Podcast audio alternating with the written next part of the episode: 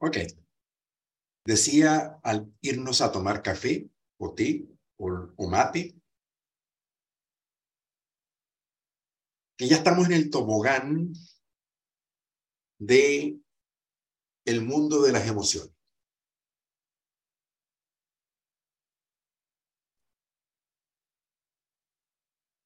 Cuando hablamos de la confianza y escuchando lo que cada una de las salas construyó, armó, en este osar que usaron para poder mirar si la confianza es un resultado, las acciones que puedo emprender o que, o que necesito tener presentes. Yo quiero subrayar que si quiero intervenir en el espacio de la confianza, ese listado de acciones que hicieron es la llave para poder entrar al mundo de la confianza. Y esto conecta con algo que les decía yo ayer en la mañana. ¿Cuáles son las preguntas que hoy las empresas están haciendo? Y una de las grandes preguntas que las, grandes corporaciones están haciendo en el mundo entero tiene que ver con cómo hacemos lo que hacemos, haciéndonos cargo del, planeta, del medio ambiente y haciendo algo distinto por el medio ambiente, que es una preocupación importante que a veces la damos por obvia, y es la pregunta de qué tanto yo aporto en mi vida personal y de trabajo a la preservación de esto que nos contiene a todos, el planeta Tierra. Y dos, pregunta también importante, ¿cómo hacer lo que hacemos preservando al ser humano está involucrado en la operación? O sea, son dos espacios de preservación que las grandes empresas hoy en día se ponen como dilema de desafío en su forma de hacer. Y cuando lo miran desde el punto de vista de la preservación del ser humano, insólitamente, empresas de ingeniería dura, en donde el tema del número es lo principal. Estoy hablando de la banca, de la minería, de la gran industria productiva extractiva y industria de producción. El mundo de las emociones empieza a ser como el territorio de exploración de, de aprendizaje.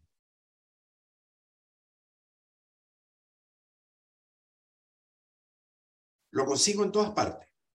Trabajamos nosotros en distintos rubros, retail, minería, eh, industria productiva, servicios, ministerios públicos, entidades municipales, empresas de servicios.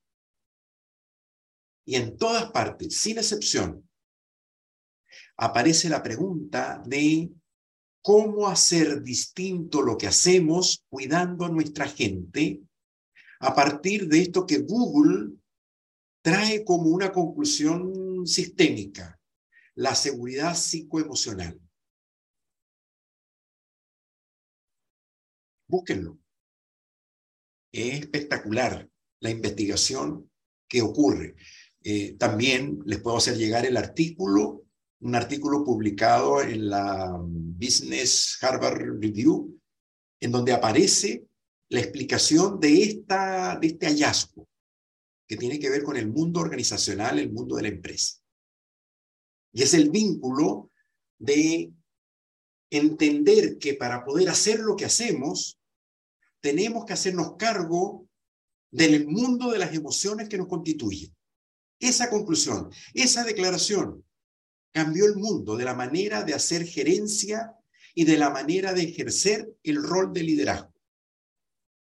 De partida, el liderazgo es un fenómeno conversacional, lo hemos dicho muchas veces, pero ahora le voy a agregar la dimensión de es un fenómeno emocional también.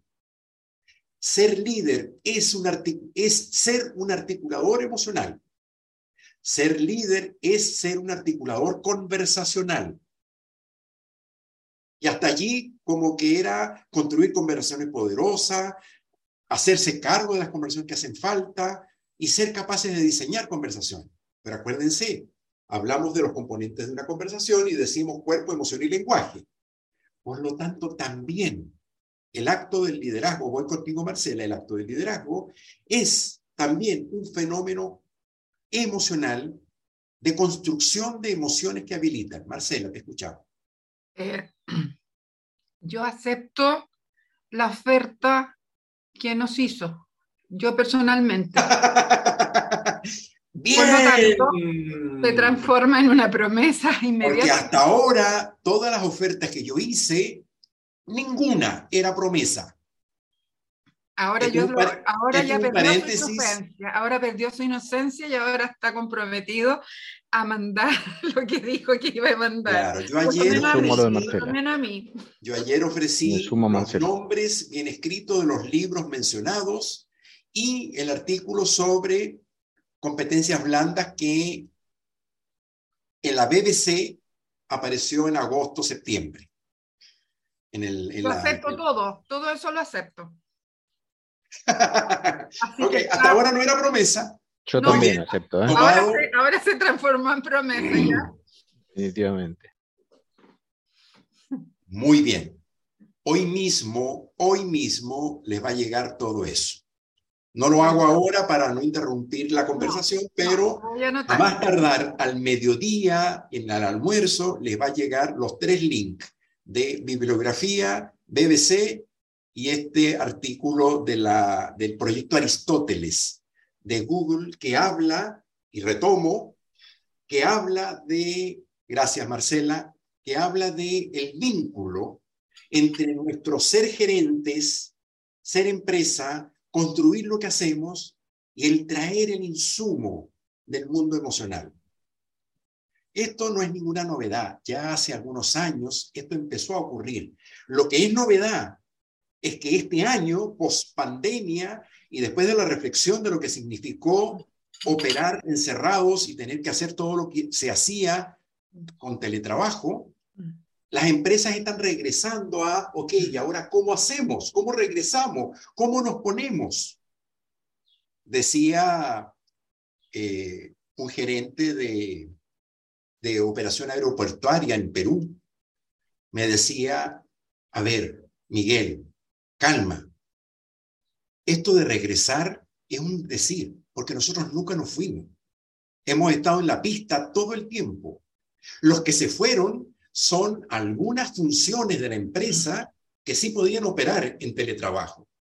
Pero la gran mayoría de la operación de las empresas siguió operando presencialmente, con barbijo, cuidando, no, pero siguieron operativamente. Bien, es un paréntesis. El regreso, en todo caso, implicó la conversación de cómo construimos hábitats emocionales que contengan todo lo que hemos aprendido, lo que hemos sufrido, los dolores de lo que ha significado vivir la pandemia durante todo este tiempo. No hay en el mundo entero un ser humano que no sepa, conozca de alguien cercano que haya sido tocado directamente por los efectos del, del bicho, del COVID. Y todos de alguna manera nos tocó vivir esto. ¿Cómo construir hábitats laborales hoy que den cuenta de que aprendimos y nos paramos hoy de manera diferente? entonces aparece esta premisa de construir espacios emocionales que efectivamente nos habiliten para poder operar y hacer lo que hacemos. Esa es una gran declaración, pero hay que aterrizarla. Hay que convertirla nuevamente, lo que ustedes hicieron hace un momento con la confianza, aterrizarla en acciones, en cuáles son los componentes de esto, porque si no queda como una declaración intangible de la cual difícilmente me puedo acercar. El mundo de las emociones es un mundo complejo y quiero declarar inicialmente profundamente desconocido. Somos, me incluyo, grandes analfabetas en el territorio de entender lo que significan las emociones y cómo se usan. Hasta donde hemos logrado, y de lo poco que se ha investigado la neurociencia, la biología, la psicología, que han logrado ponerle piezas a esto, nosotros hemos construido una interpretación, una mirada que la ofrecemos como parte de una forma de acercarnos al mundo de las emociones. No es la única, no es la forma eh, eh, principal, pueden haber otras maneras, lo entendemos así. Es lo que nosotros creemos, nos parece poderoso, nos parece efectivo y en el territorio de la consultoría es como lo que habitualmente hacemos en nuestros procesos de intervención y acompañamiento a los equipos de trabajo en, el mundo de la empresa. Decíamos en el primer taller, no recuerdo si es Alicia o Rafael el que traían estas distinciones, las emociones son predisposición para la acción. ¿Qué significa esto? ¿Qué significa que toda acción que hacemos tiene un sustrato emocional que permite que la acción ocurra. Si esto es así, podemos invertir la tortilla y decir, eso significa entonces que frente a cada resultado que necesito que ocurra y a las acciones que necesito emprender, la pregunta es, ¿y cuál es la emoción que me hace falta? La pregunta que yo les hice hace rato, si quieren aprender a escuchar mejor, ¿qué emoción hace falta? ¿Sí? Estoy aplicando eh, este, este principio. Si la emoción es una predisposición para la acción, si quiero generar una mejor escucha como acción de mi liderazgo, ¿qué emoción es la que necesito aprender? Pregunta que queda todavía en el aire, no la vamos a responder acá, pero me importa que cada uno la trabaje, la piense. ¿Cuáles son las emociones que me habilitan la escucha que un líder necesita? Todo desempeño, todo desarrollo laboral implica hacerse la pregunta por qué emociones están involucradas en lo que hacemos. Pregúntense, ¿qué emoción caracteriza al equipo que ustedes lideran? ¿Qué emoción los caracteriza a ustedes como líderes? Si yo pudiera, o si ustedes pudieran poner y yo, un sello, ¿cuál es mi sello emocional que caracteriza mi función como líder? Piénsenlo, pónganle nombre, escríbanlo. ¿Cuál es mi sello emocional? Anímese, no lo tienen que compartir, solo escríbanlo. ¿Cuál es mi sello emocional? Cuando los demás me ven a mí en el, en el rol de líder, ¿qué emoción ven?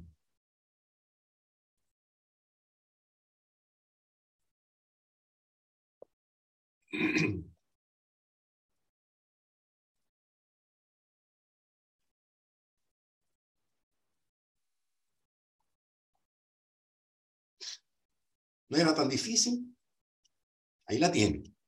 Y puede ser que la semana que viene la respuesta cambie y está bien. Pregunta derivada. Si yo quiero lograr las metas del 2023, mejorando o cambiando los resultados de este año,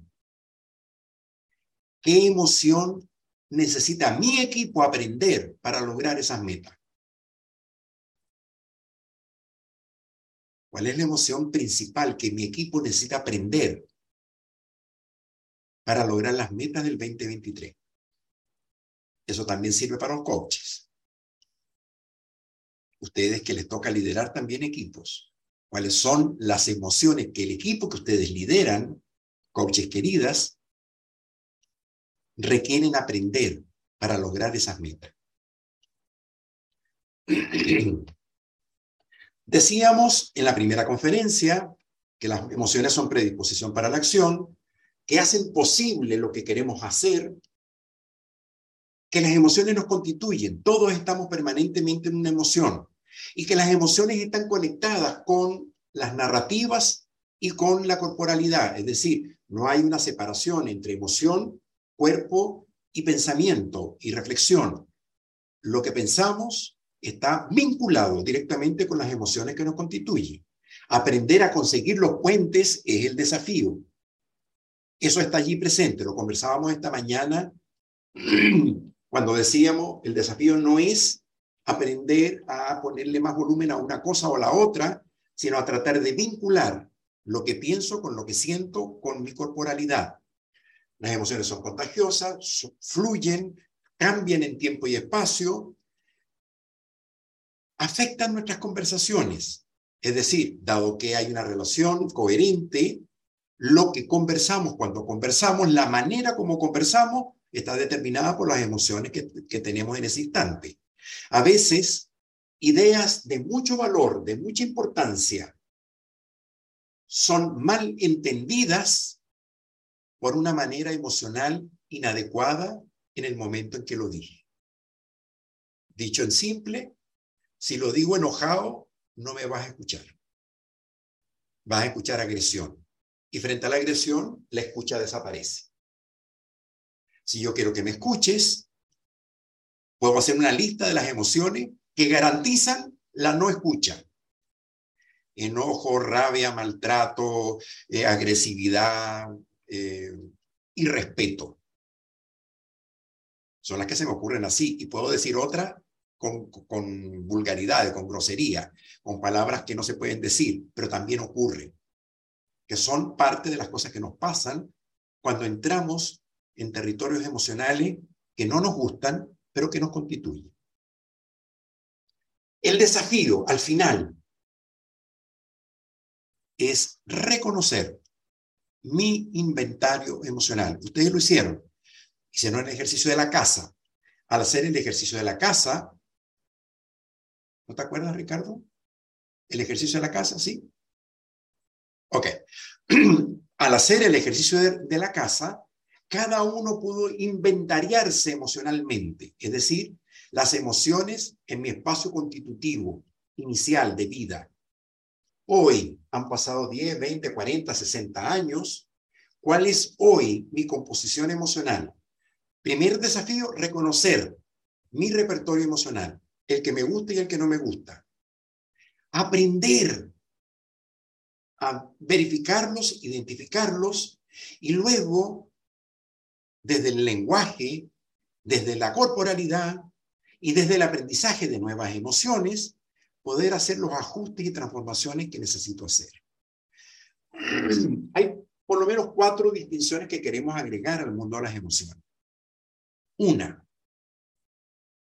entendiendo que son cuatro distinciones pedagógicas que nos ayudan a entender un fenómeno complejo que nunca aparece en blanco y negro, Siempre, nunca siempre, nunca es blanco y negro, siempre aparece mezclado. Nadie está en una emoción, estamos en paquetes emocionales. Lo que pasa es que hay unos que suben de volumen, bajan de volumen, y es un verdadero circo de emociones distintas en las cuales estamos todo el tiempo.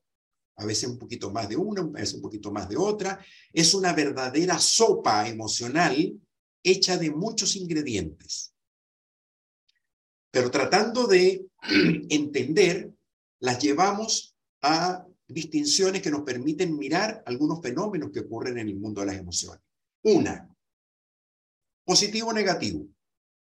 Es decir, hay emociones positivas y emociones negativas. Insisto, esto es, un reduccionismo, es una manera de tratar de entender un fenómeno. En la vida real, nadie está solo en lo positivo o solo en lo negativo. Vivimos mezclados. Muy bien. Las emociones negativas, decimos, son aquellas que me restringen. Por favor, usando el chat, denme ejemplos de emociones negativas que restringen.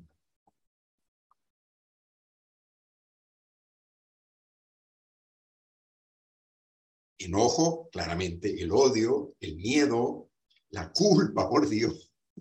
Bien, Francesco, gracias. Esa no me había parecido tan clara. Bien.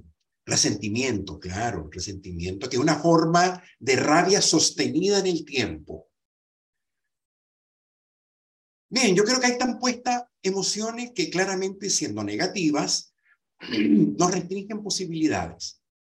Eh, hay otras, hay hartas más. Mm, podríamos hablar de la vergüenza, pudiéramos hablar de la envidia, pudiéramos hablar de la tristeza. ¿Sí? Son emociones que nos restringen posibilidades, que cuando estamos en esa emoción, el mundo como que se reduce y nos hacemos monofoco y miramos chiquito. Y las emociones positivas serían las emociones que nos expanden posibilidades. ¿Sí? Optimismo, alegría, eh, ambición, eh, entusiasmo. Son emociones que nos abren posibilidades, que nos, nos permiten generar nuevas opciones. Con todo, hay investigaciones que hablan de la importancia del equilibrio. En este momento no me acuerdo el autor, no me voy a comprometer con ustedes a mandarles esto ahora, pero sí más adelante. Hay un autor norteamericano, un psicólogo, que hizo una investigación, de repente los coaches me pueden ayudar con el nombre si, si se les ocurre, porque esto lo hemos trabajado en otros momentos, que descubrió, analizando la pregunta, ¿qué hace que un matrimonio se mantenga en el tiempo? ¿Qué hace que los matrimonios se, se, se preserven? Y llegó a la conclusión de que los matrimonios que lograban preservarse en el tiempo eran aquellos que hacían en su relación de conversación y de relación emocional una proporción de 5 a 1. Es decir, cinco positivas y una negativa.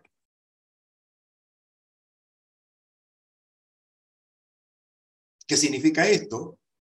Que lo positivo y negativo no necesariamente ni viene puro, ni puedo desechar completamente ambas, porque esto me vincula con otra distinción, emociones sanas y emociones tóxicas. Hay emociones negativas que son sanas. Por ejemplo, la tristeza. La tristeza, siendo negativa, puede ser una emoción muy sana porque además da cuenta del valor de aquello que ya no tengo que tuve algún momento, en algún momento. Me importa tanto aquello que tenía que ya no tengo, que hoy estoy triste por eso.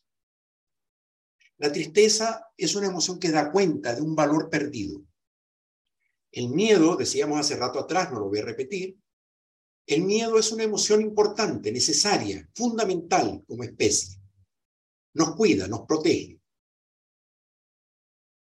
Entonces, siendo una emoción negativa, puede ser una emoción muy sana. Aprender a reconocer mi miedo y convertirlo en mi aliado para atreverme a hacer aquello que necesito hacer.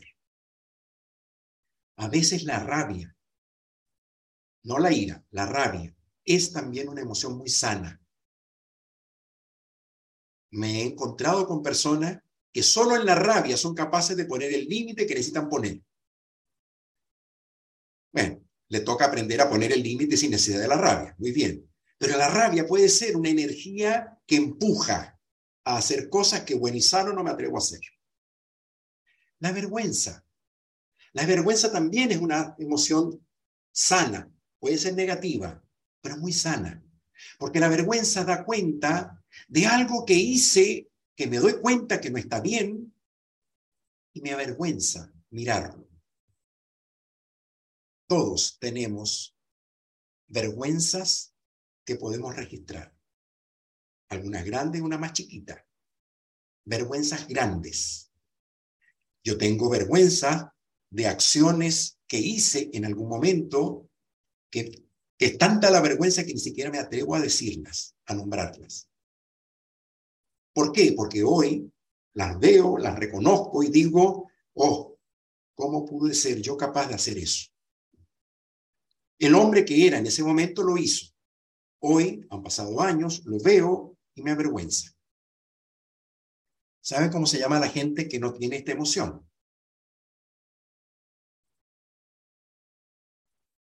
La gente que no tiene vergüenza, ¿saben cómo se llama? Sí, Mónica, efectivamente, sin vergüenzas.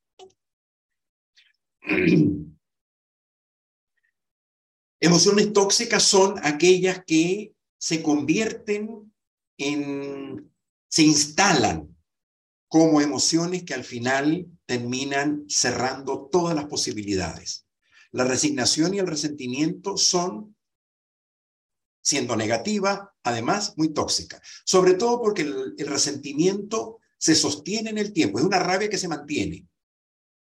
Y se mantiene y se mantiene y se mantiene. Y se alimenta con todo lo que ocurre y se mantiene. Y la resignación, que es otra emoción importante, la vamos a trabajar en el próximo taller, la resignación, es una emoción que me pone en no importa lo que yo haga, nada va a cambiar. Y es una emoción que además es difícil de, detectar, de, de, identificar, aprender a ponerle nombre y a reconocerla, porque además resignamos en ciertos espacios y en otros espacios no. La resignación opera por sí, lo opera focalizada frente a ciertas situaciones. La justificación, otra emoción tóxica completamente. Cuando en, vez de explicar, justificamos. No, lo que pasa es que no era tan, no, lo que pasa, lo que pasa es que, es que. Cuando el es que o lo que pasa aparece en la redacción, prepárense por una justificación. Estoy seguro que todos alguna vez no solo han escuchado esto, lo han dicho es que, sí, pero. Y son maneras de operar en el lenguaje para justificar algo y validar al final el error que se cometió. Otra distinción distinta. Tercera, la diferencia entre emoción y estado de ánimo. Las emociones operan así, rápidas, cambian. Eh, si, ustedes pudieran, no sé si en algún desafío está puesto hacer un inventario emocional de un día de, de, la vida de cada uno. No sé si eso está puesto en, en algún desafío. Si no está, debe venir, y si no debe venir, hay que agregarlo. Eh, hacer una bitácora de un día de, de emociones de mi vida. Perdón, solamente para, para despejar. Eh, ¿conocen de lo que estoy diciendo o es algo que no, no, aparece en, ninguna, en ningún desafío? Un sí o un no. Por ahora no. De momento no. Ok, perfecto. perfecto. Si ustedes, en el próximo desafío debe llegar. Yo estoy seguro que aquí ya estamos listos para agregarlo si no está. Una bitácora de un día de emociones en mi vida. Un día. Agarren el miércoles una bitácora del día y cada media hora, con una libretita, voy anotando emociones, emociones, emociones. Cada media hora pueden poner un, reloj que les avise cada media hora un pitico para poner, así como la pastillita que hay que tomarse, anotar en la libreta la emoción. Y al final del día, cuando vean su bitácora, se van a sorprender de la cantidad enorme de emociones en las que estuvieron durante todo el día no es para hacerse ver, no es para ir donde un, un profesional a que me haga ver, porque miren esto que estoy viendo. No, es lo que va a ocurrir. Somos tremendamente diversos en la vivencia de las emociones que nos constituyen a lo largo de un día cualquiera de trabajo de cada uno de nosotros. Aprender a reconocerlas y convertirlas, como decía hace mucho rato atrás eh, Ronen, hacer habitual esto más que una conciencia aprendida, hacerlo habitual y poder registrar entonces en dónde, en cuáles emociones estoy en este momento para irlas trabajando y, operando. Las emociones son reacciones rápidas a distintos episodios que nos van ocurriendo, porque son predisposiciones para la acción que van ocurriendo en el transcurso del día. Pero los estados de ánimo son emociones que se quedan se quedan, se mantienen en el tiempo. Pregunto, ¿cuál es el estado emocional del equipo que ustedes lideran? No las emociones en las que están hoy, no las que tienen que aprender, el estado emocional de su equipo. ¿Es un equipo entusiasta? ¿Es un equipo empujador? ¿Es un equipo guerrero? ¿Es un equipo resignado? ¿Es un equipo conformista? ¿Dónde están parados? Recurrentemente. Y para identificar el estado de ánimo es tan simple como mirar emociones que se mantienen en el tiempo. Y esas emociones también podemos intervenirlas. Y cuando hablamos de intervenir emociones, les, traigo la cuarta distinción, que tiene que ver con la coherencia que ocurre entre cuerpo, emoción y lenguaje. No nos damos cuenta, pero hay una coherencia de nuestra corporalidad con lo que pensamos, nuestras narrativas, nuestros juicios y, el, y, el, y las emociones que estamos sintiendo. Hay una coherencia en todo lo que hacemos.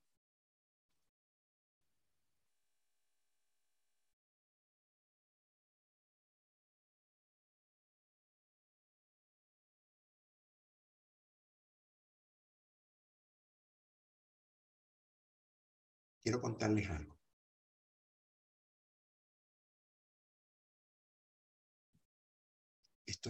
Tan, pero tan contento y feliz.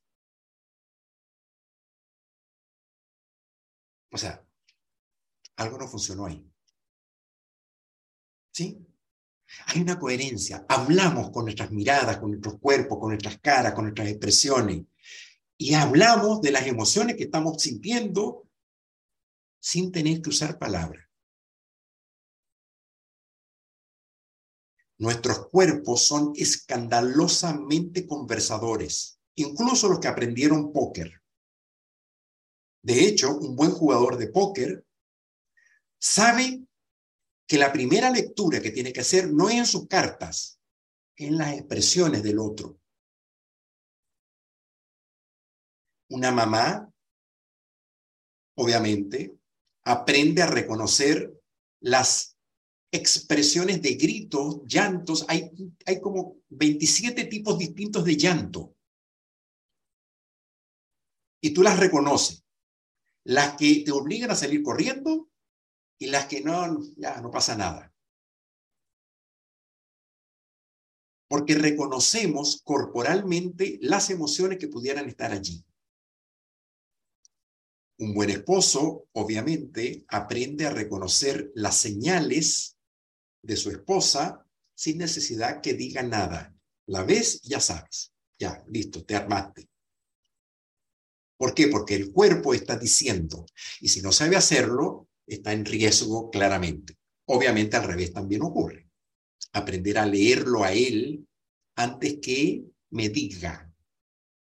Hay una coherencia en todo esto. Y si hay una coherencia, es una tremenda buena noticia.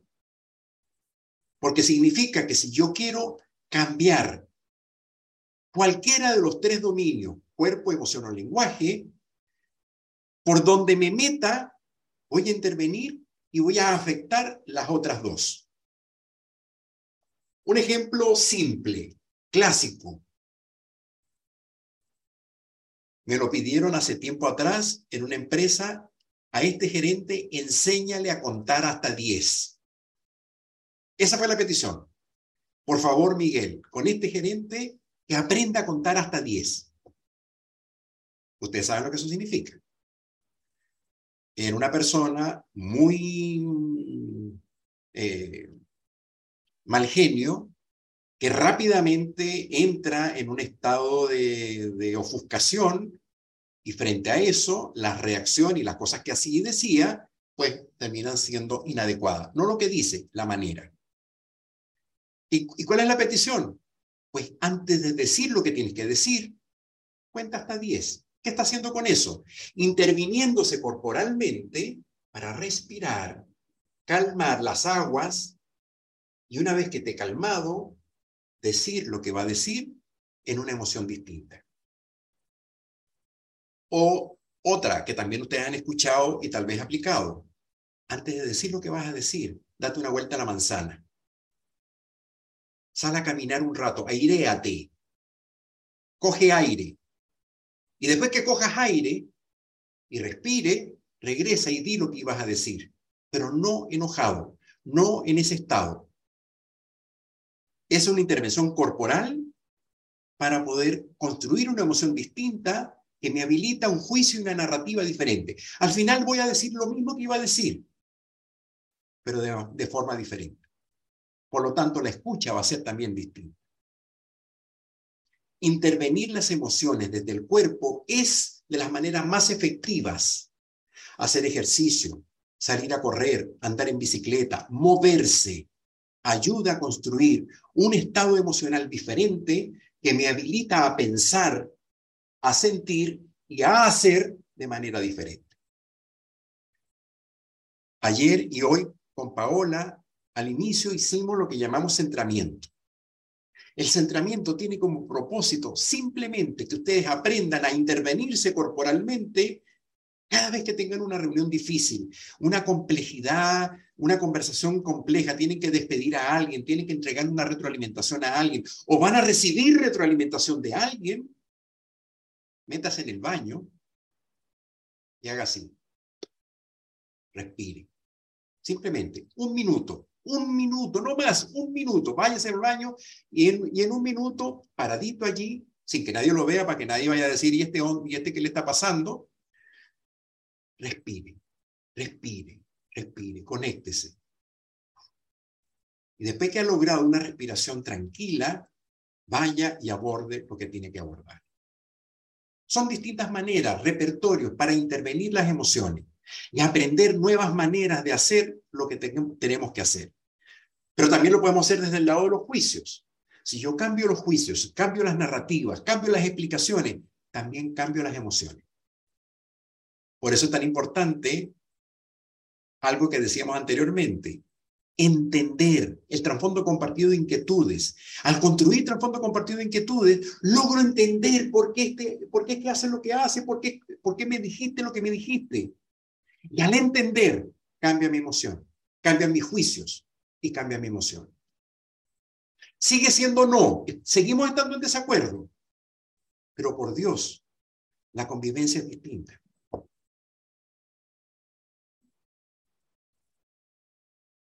Aprender a mirar las claves de por dónde le entro para cambiar la emocionalidad que me hace falta, corporalmente, desde las narrativas o desde las propias emociones.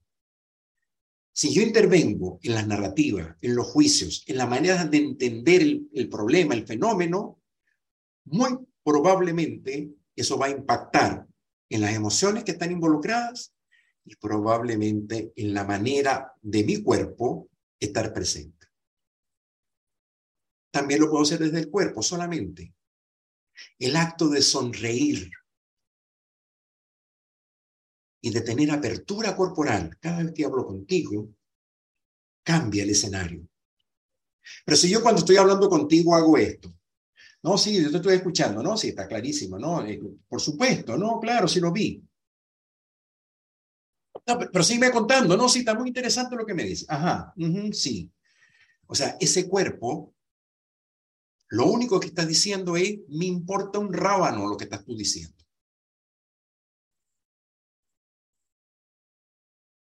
Conexión visual, conexión corporal, aprender a que mi cuerpo se conecte contigo cada vez que voy a hablar contigo. Habilita, abre posibilidades. Y genera entonces el hábitat psicoemocional que necesito para que mi equipo fluya y construya todo aquello que yo quiero que construya. Bien, señores, señoras, con esto terminamos esta parte inicial del complemento de la parte emocional que vimos en el primer taller, mirando estos cuatro elementos que creemos que nos permiten entender mejor positivo, negativo, sanas, tóxicas, emoción y estado de ánimo, y los conectores que ocurren cuando nos toca intervenir emocionalmente.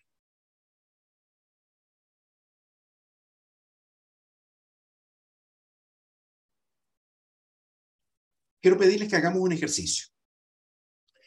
Claudia, ayúdame, no estoy muy... Pero, ¿qué necesitas? La eh, reconstrucción lingüística en sala. Sí, ok, perfecto. ¿Eso necesitabas? Sí, eso, gracias. Vayan, por favor, a su cuaderno, a su cuaderno de, el cuadernillo que les llegó. Dame el link, por favor, del cuadernillo para tenerlo aquí disponible. Página 16.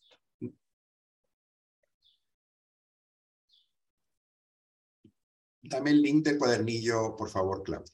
Sí, en ese No, no, no lo vayas a presentar, no lo necesito presentar.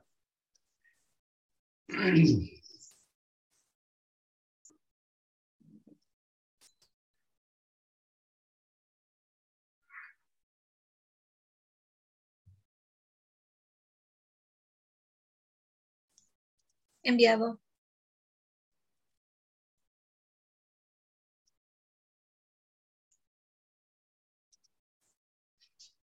Ok. Lo tienen todos abierto en la página 16. 16. Muy bien. Lo que vamos a hacer con esta página 16 es que les voy a pedir a todos que vayan cada uno leyendo. Si estuviéramos en una sala físicamente, yo les diría, a ver, le toca a Ricardo comenzar porque es el primero que tengo aquí en mi, en mi pantalla. Entonces yo les voy ir nombrando, los voy nombrando y cada uno va a ir diciendo en el orden que están aquí de manera que ninguno se escape. Entonces lo que vamos a hacer es leer esta reconstrucción lingüística de emociones poniendo el cuerpo de la emoción que estoy leyendo. De eso se trata el juego. ¿Sí? Cuando me toca hablar del optimismo, o sea, este cuerpo de optimista como que no ayuda mucho. ¿Ya? Ok. Dos advertencias. Lo que van a leer no es la definición de la emoción. O sea, cuando leamos optimismo, lo que van a leer a continuación no es la definición de optimismo. Es una reconstrucción lingüística del optimismo. ¿Qué significa una reconstrucción lingüística? Una descripción que alguna vez un participante igual que ustedes hizo de la, del optimismo, nos pareció interesante y está escrito aquí. Lo que fuimos recogiendo es un listado de distintas emociones, al final aquí hay 20, 20 emociones que están redactadas con una narrativa que habla de la emoción. Perdón, ¿es página 16 o 17? Las dos, pero comenzamos por la 16, don Ronen. Dos, Ronen. Sí, las dos, pero, pero comenzamos con la primera que dice optimismo. Bien, entonces lo primero que quiero decirle no es definición, es solo redacción. Y dos, es una redacción discrepable. ¿Qué, quiero decir con esto? Que de repente cualquiera de ustedes puede decir, perdón, pero el optimismo es esta narrativa distinta. Y está muy bien. Porque como es una narrativa, al final es una manera de entender y de explicarse una cierta emoción. No hay una manera única. ¿Sí? Si yo les pido a ustedes, descríbanme el optimismo, nuevamente me voy a conseguir con 20 redacciones distintas. Y está bien. Este es solo un acercamiento en narrativa a la idea. Bien. Entonces, no son definición, y son eh, textos discrepables. Entonces no se peleen con el texto, juguemos con él, usémoslo y si para algunos es importante construir una redacción distinta, bienvenida, la escuchamos, la incorporamos. Entonces, dicho todo esto, comencemos. Voy a ir nombrándolos a cada uno. La misión de quien lee es ponerse en el cuerpo de la emoción que voy a decir o que está allí puesta. Bien, entonces voy a leer con la emoción. La misión de los demás es estar atento a las señales corporales que cada uno va poniendo. Bien. Adelante. Entonces empiezo contigo, Claudio, Claudia Marambio. Dice, de la vida podemos esperar cosas positivas y negativas. La mayoría de las cosas que a mí me pasan son positivas y sé que esto me continuará sucediendo en el futuro. Ese es el optimismo. Lean la, la emoción primero, ¿sí? No vamos a hacer retroalimentación aquí. Solamente registren lo que a cada uno le pasa escuchando, ¿no? Y tal vez las distintas maneras que cada uno le pondría si estuviésemos hablando del optimismo. Ricardo, la siguiente. Rabia. Lo que has hecho me ha dañado y restringido posibilidades. Eres responsable y por eso mejor me escuchas. Ok. Bien. Raúl. Ambición. Sí, perdón, estaba en mute. Ambición. Observo buenas oportunidades para mí en esta situación y estoy dispuesto a actuar en la toma de ventajas de ello. Bien. Gracias. Mónica. Miedo.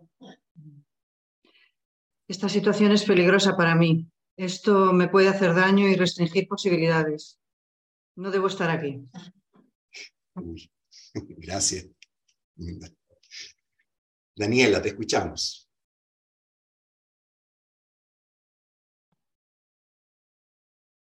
Paz. Acepto que hay cosas que no me gustan y que no puedo cambiar. Y que también hay cosas que me gustaría hacer y no puedo. Sin embargo, le agradezco a la vida por todo lo que tengo y por todo lo que puedo hacer. Excelente. Muy bien. Escucha los tonos de voz, las maneras, la forma de poner la cara, la forma en que aparece la emoción contada por cada uno. Bien. Karen, te escuchamos. Frustración. Considero que tu desempeño no está al nivel de lo esperado. El resultado que esperaba no ocurrió. No veo lo que podría hacer para que te comportes de manera diferente. Uy, ok. Gracias. Voy contigo, Francesco. Gratitud. Lo que has hecho ha expandido mis posibilidades ha sido más allá de mis expectativas. No estabas obligado a hacerlo. Estoy abierto a actuar de manera similar hacia ti en un futuro. Muy bien. Gracias. Flor, resignación. Resignación. Considero que nada ni nadie puede mejorar esta situación. Todo a lo mismo. No importa lo que yo u otros hagamos, eso permanecerá exactamente igual. ¿Puedes leerla de nuevo? Considero que nada ni nadie puede mejorar esta situación. Todo da lo mismo. No importa lo que yo u otros hagamos, eso permanecerá exactamente igual. Gracias. Voy con los coaches también que están aquí. Adelante. Claudia.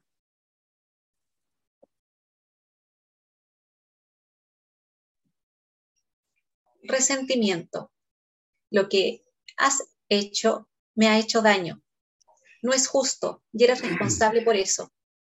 Sin embargo, es inútil y aún peligroso reclamarte. De, de alguna manera, en algún momento, vas a pagar por esto. Bien, gracias. Marcela, respeto.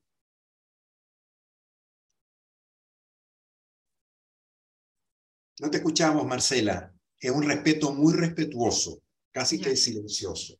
Ya, reconozco eh, desde lo más profundo de mi ser que piensas o actúas diferente a mí y lo acepto. Y acepto esas diferencias ellas nunca interferirán en nuestro trabajo ni en nuestra vida juntos. Vieron lo que hizo Marcela, ¿verdad? Le agregó de su propia cosecha. Bien, gracias. Excelente. Voy contigo, Viviana Parodi. Ok. Confusión. Esto es nuevo para mí, no lo entiendo, no me gusta estar en esta situación. Bien. Dirse, perplejidad. No te escuchamos. Estás en silencio, Dirce. Esto es nuevo para mí. Todavía no lo entiendo. Estoy abierta a ver qué, puedo, qué puede resultar de esto. Gracias. Romen, asombro. Ahí voy, ahí voy. Em, esto es nuevo para mí.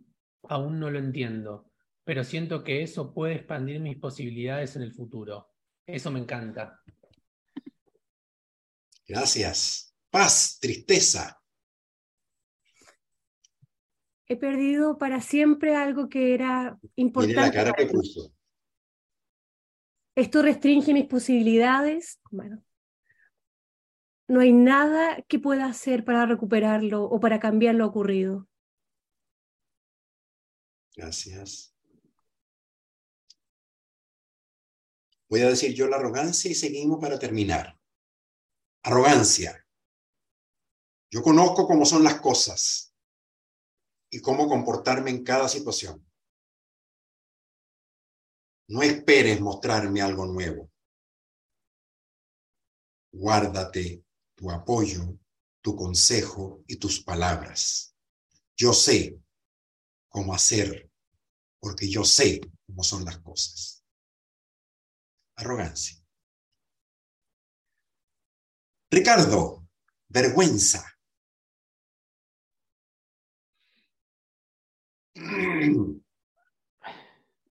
No debía haber hecho esto. Va a afectar mi identidad pública. No entiendo cómo lo hice. Debí haberlo pensado antes. No quiero que nadie lo sepa.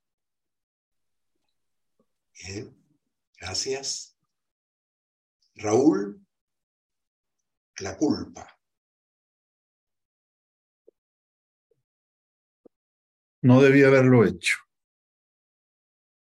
No entiendo cómo pudo pasar, cómo lo pude hacer, cómo fui tan irresponsable. No debería haber hecho eso. Gracias. Mónica, la ironía.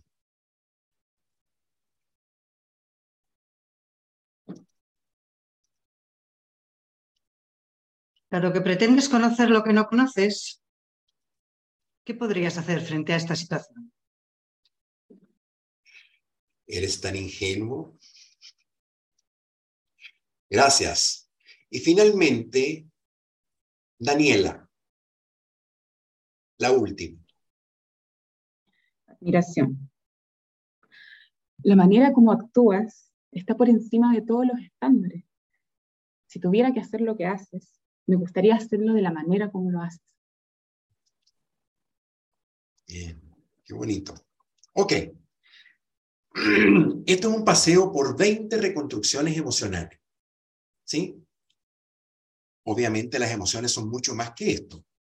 Y probablemente las redacciones que ustedes harían serían distintas en algunos de los casos que están aquí escritas. Y está muy bien.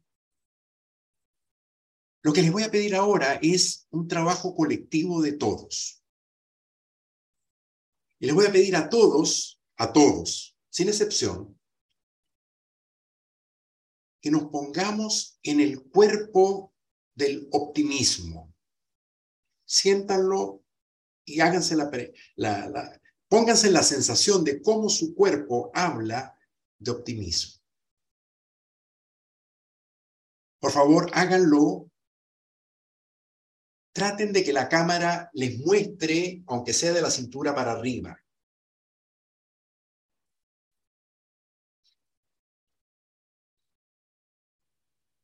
Me avisan cuando estén listos los optimistas. Me falta Robin. Ese Ronnie no, parece muy optimista por, por lo que veo. Ahora sí, ahí está, poniéndose en el optimismo.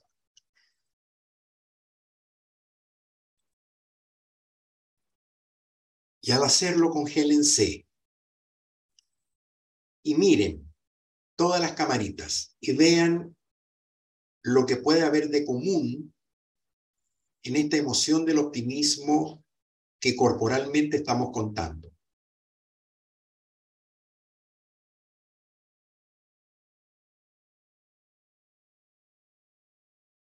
Ok. Soltamos. Soltamos, soltamos, soltamos. Y nos ponemos en el cuerpo de la ambición. ¿Cuál será el cuerpo de la ambición? A ver, adelante. El que a mí me nace como ambición.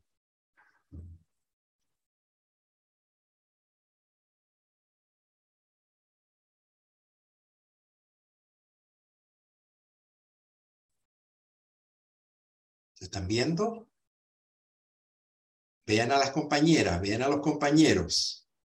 Hay un gesto común que está presente en casi todos. Ok, atrás, soltamos. Ah, hacemos como los perritos y los caballos. Nos soltamos y nos ponemos en la emoción del miedo.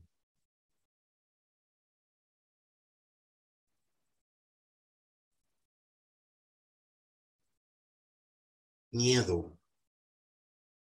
Esta situación es peligrosa para mí. Esto me puede hacer daño no sé si tengo que estar acá. Miedo.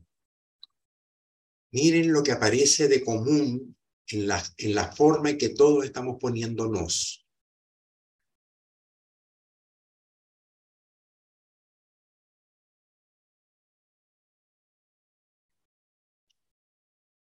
¿Lo ven? Que hay de común en todo. Gracias soltamos el miedo y vámonos a la paz. Acepto que hay cosas que no me gustan y que puedo cambiar, perdón, y que no puedo cambiar. Y que también hay cosas que me gustaría hacer y que no voy a poder hacerlas. Con todo, agradezco a la vida por lo que sí tengo porque agradeciendo a la vida lo que sí tengo, se me hace chico lo que me falta por tener.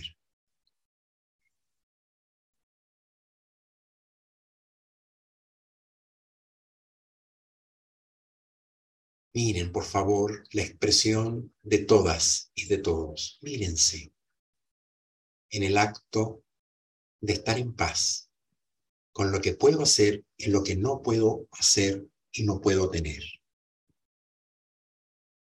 Gracias. Soltamos la paz. Y vámonos a esta emoción tremenda de la gratitud.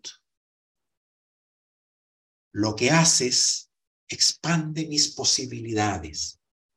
Vas, vas mucho más allá de todo lo que esperaba. No estabas obligado y lo hiciste. Gracias por todo lo que me das, por todo lo que recibo por estar vivo, poder compartir. Gracias por la oportunidad y el honor de estar a tu lado. Y miren los cuerpos que aparecen cuando agradecemos de corazón. Con el alma entera agradezco poder agradecerte todo lo que por mí tú haces.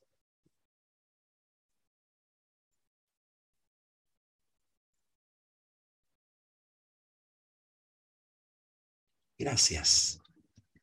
Suavecito soltamos el agradecimiento para entrar en una emoción más compleja, la resignación. Nada ni nadie puede mejorar esto. Todo al final da lo mismo. No importa lo que hagamos, todo siempre, siempre y siempre va a ser igual.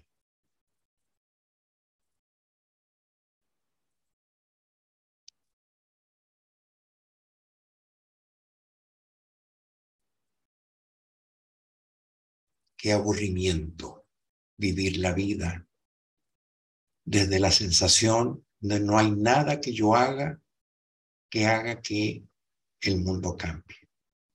Total, ¿para qué? Y mírense, por favor, véanse unos con otros, vean esos cuerpos. ¿Qué les dicen esos cuerpos?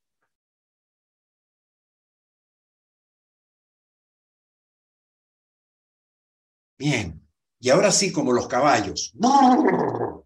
Adelante. Bien, fuerte, que se escuche. Eso. Porque vamos a ponernos en una que tiene una emocionalidad distinta, el resentimiento.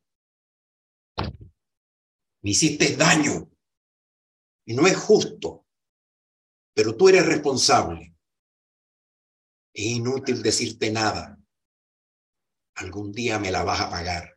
Y si no me la pagas a mí, lo vas a pagar de todas maneras.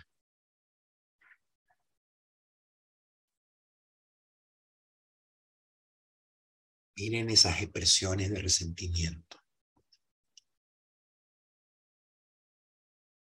Véanse.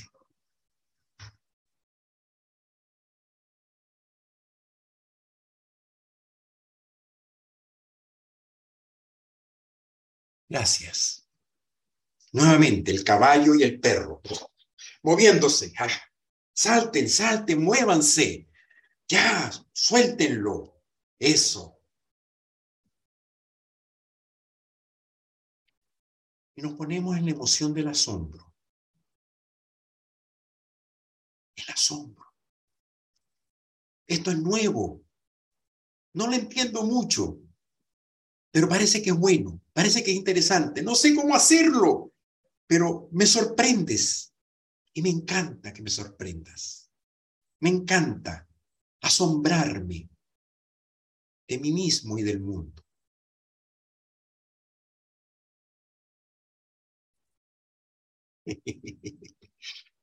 Qué hermoso se ve. Gracias. Qué buena. Y nos vamos a una que es un poco más triste, la tristeza. Perdí para siempre algo que era tan importante para mí. Esto me cerró. No hay nada que pueda hacer para recuperar o cambiar lo que pasó. Ya no está aquel que me importaba que estuviera. Ya no tengo aquello que sí tuve tanto tiempo. Me duele.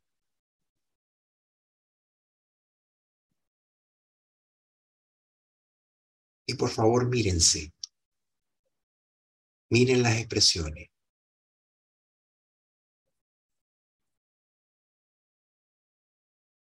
Permitan que sus células espejo interactúen con lo que está en este momento mostrando cada uno. Y hacemos una respiración profunda. Abrimos el pecho y ponemos la arrogancia. Yo soy la verdad. Yo sé cómo son las cosas. Déjame decirte cómo tienes tú que hacer, porque yo ya sé.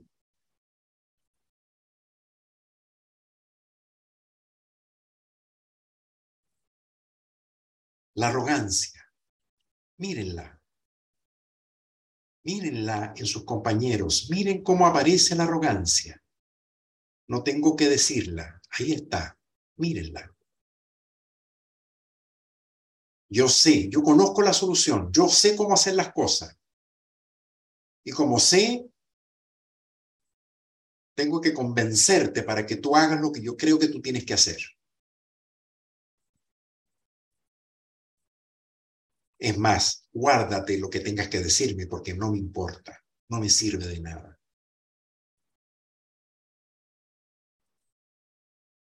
Gracias. La última, la admiración.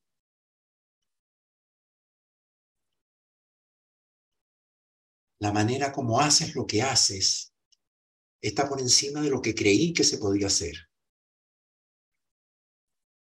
Si yo tuviera que hacer lo que tú haces, me encantaría hacerlo como tú lo estás haciendo ahora. Me encanta la forma en que resuelves lo que resuelves. Quiero aprender de ti. Quiero aprender de tu forma, de tu manera, de lo que dices, de lo que piensas.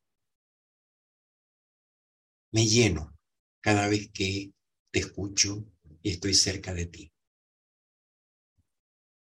Y me encanta poder hacerlo.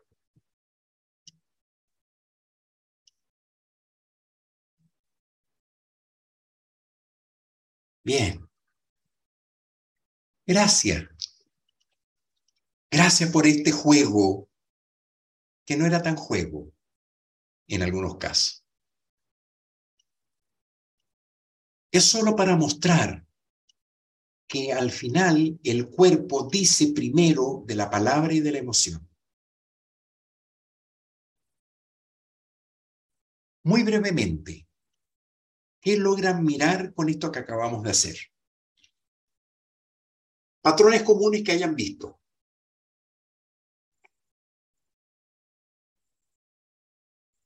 Rapidito, sí, con micrófono Bueno, el cuerpo, el cuerpo, cuando son positivas las emociones, el cuerpo se abre, se expande el cuerpo.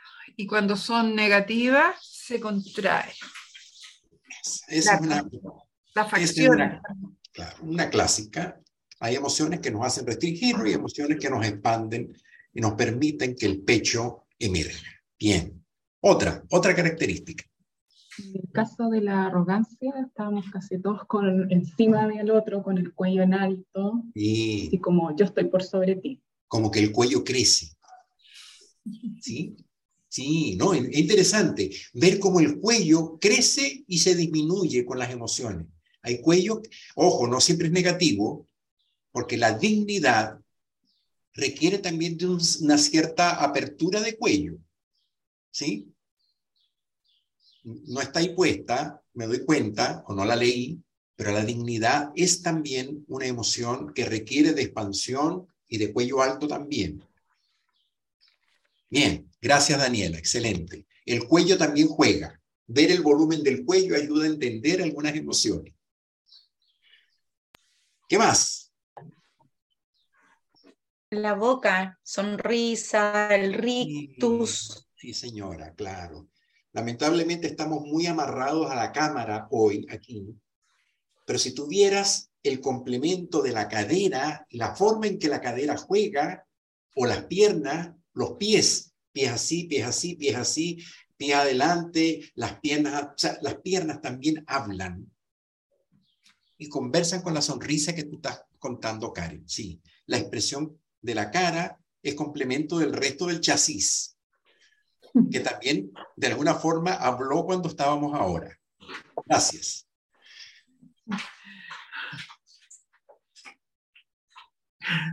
¿Alguien más? Se vale que las coaches que también jugaron puedan decir algo que hayan visto, pensado o que puedan aportar a claves de identificación corporal, corpo, cor- corpo, corpo emocional. La dirección de la mirada también es importante. Perfecto. Gracias. Sí, claro.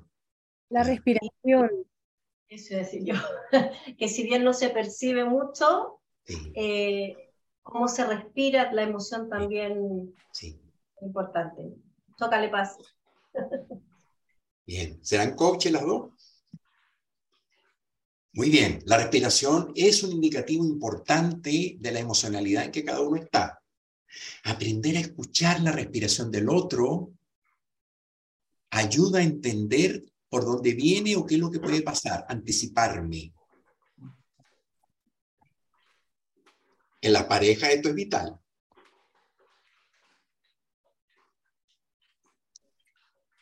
¿Alguna otra señal?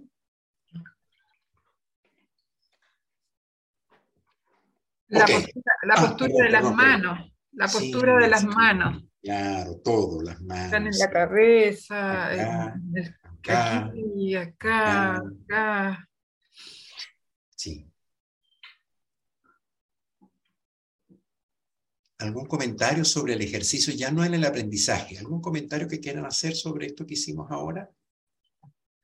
Sí, es muy interesante. A mí me encantaría hacer esto, por ejemplo, eh, en, un espejo, ir ensayando, ir mirándome cómo, cómo, cómo actúo. O sea, ponerme en rabia así. Mm, o, en alegría, sí, ah, o, en asombro, ah, ir, ir, viendo cómo, cómo, cómo mi cuerpo habla, porque generalmente uno no se ve cuando está conversando o qué sé yo, o con la cámara, claro, uno puede verse, pero así mismo en el espejo, como ensayar así, por ejemplo, eh, las emociones, la corporalidad. Muy bien como, o crecer, cuando por ejemplo tengo una emoción de timidez y yo sentir como que estoy tímida, así, como, ah, entonces yo ponerme así. Bien, así, no, esta cosa no. Es como al revés, es como, es como identificar la emoción a lo mejor eh, negativa y, y, aprender cómo a, cambiarla con la corporalidad. Muy bien, excelente. De eso se trata. Termino con la siguiente, la siguiente idea. Esto que estamos mirando es la puerta abierta a el gimnasio de aprendizaje emocional. Ténganse paciencia. No sé si la paciencia es una virtud en este equipo, en este grupo o en cada uno de ustedes. No lo sé. Se me hace que es un recurso escaso en el manejo cotidiano. Y la paciencia tiene que ver con la compasión conmigo mismo.